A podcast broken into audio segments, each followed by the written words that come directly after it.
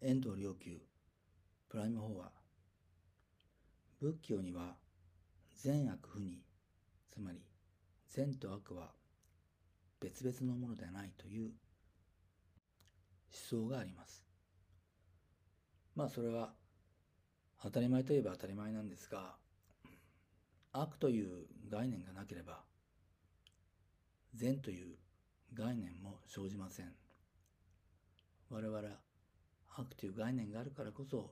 善というものを認識できます。逆に言うと善というものを認識するからこそ悪というものが認識できる。つまり我々があると思っているものは実は我々が認識しているものでなのです。認識していないものは存在しないのと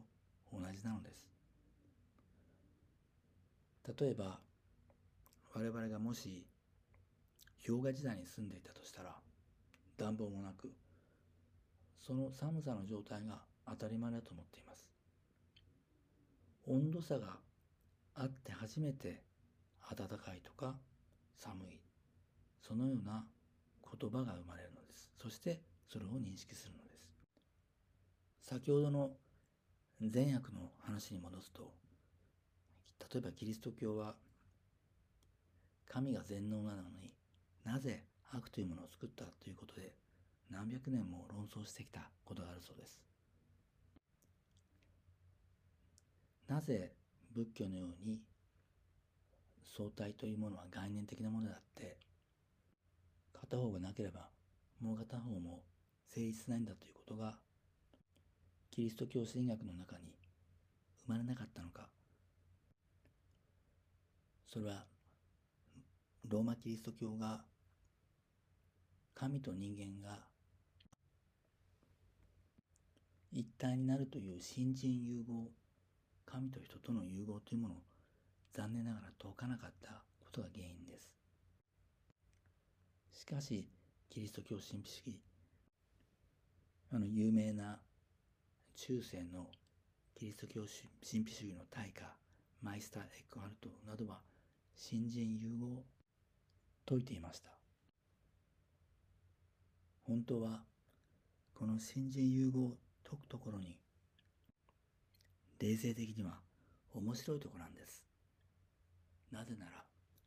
真逆なものこそ一体となるというこの宇宙の不思議がまさにこの新人融合にあるからです、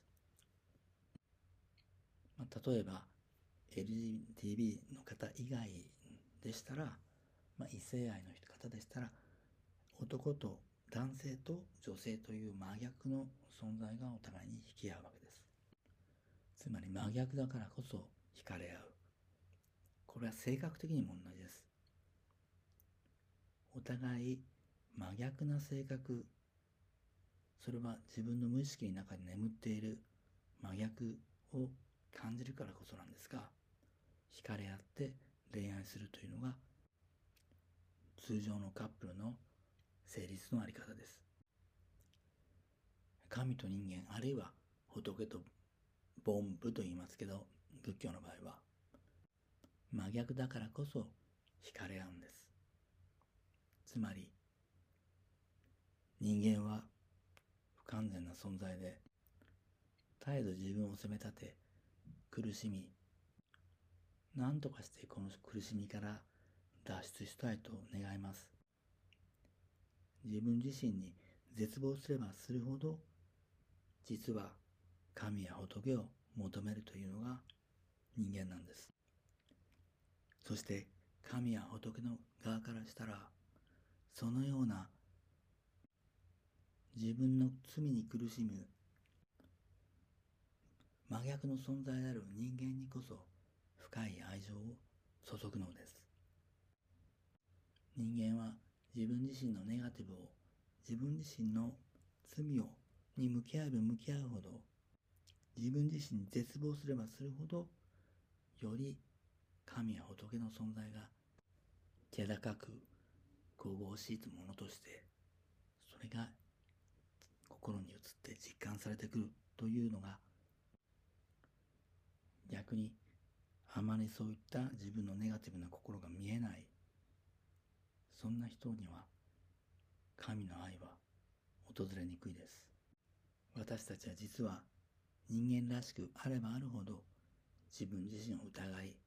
自分は果たしてこれでいいんだろうかと思いそして思い悩むのです。自分自身をまるで疑わない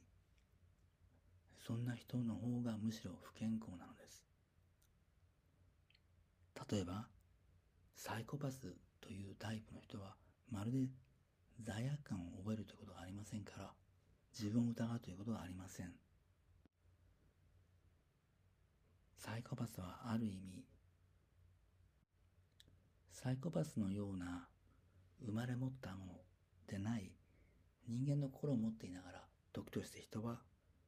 自分を見つめることをやめてしまうことがあります。自分自身のネガティブさについて目的になってしまうことがあります。それはどんな時でしょうか？それは被害者意識に陥った時です。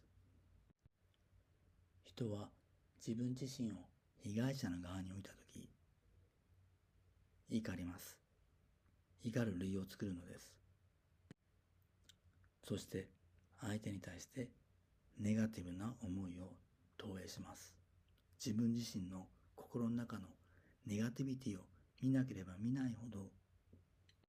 自分の心の中にあるネガティビティを世界に投影し誰かを悪者にするのです。その悪者になった誰かが自分の直接知らない人であればある特定の民族になったり国になったりすることもあります。団体になることもあります。あるいは特定の人になることも時にはあります。で先ほどの善悪の問題との関連を申し上げると一辺商人に善悪は不義である善悪というものはない。しかし聖者はある。つまり正しいこととよこしまなものの違いはあるんだという言葉があります。では人はどんな時にそのよこしまなものの状態になってしまうのでしょうか？それはネガティブな心を持って人に向かうことです。世界のすべては自分の心の投影ですから、本当はそのネガティブは自分の心の中に内在するものを投影してるに過ぎません。ではどんな時にそれをやってしまうのでしょうか？それは被害者意識を言い訳にする時です。人は自らを被害者に立てた時、それを理由によこしまなものを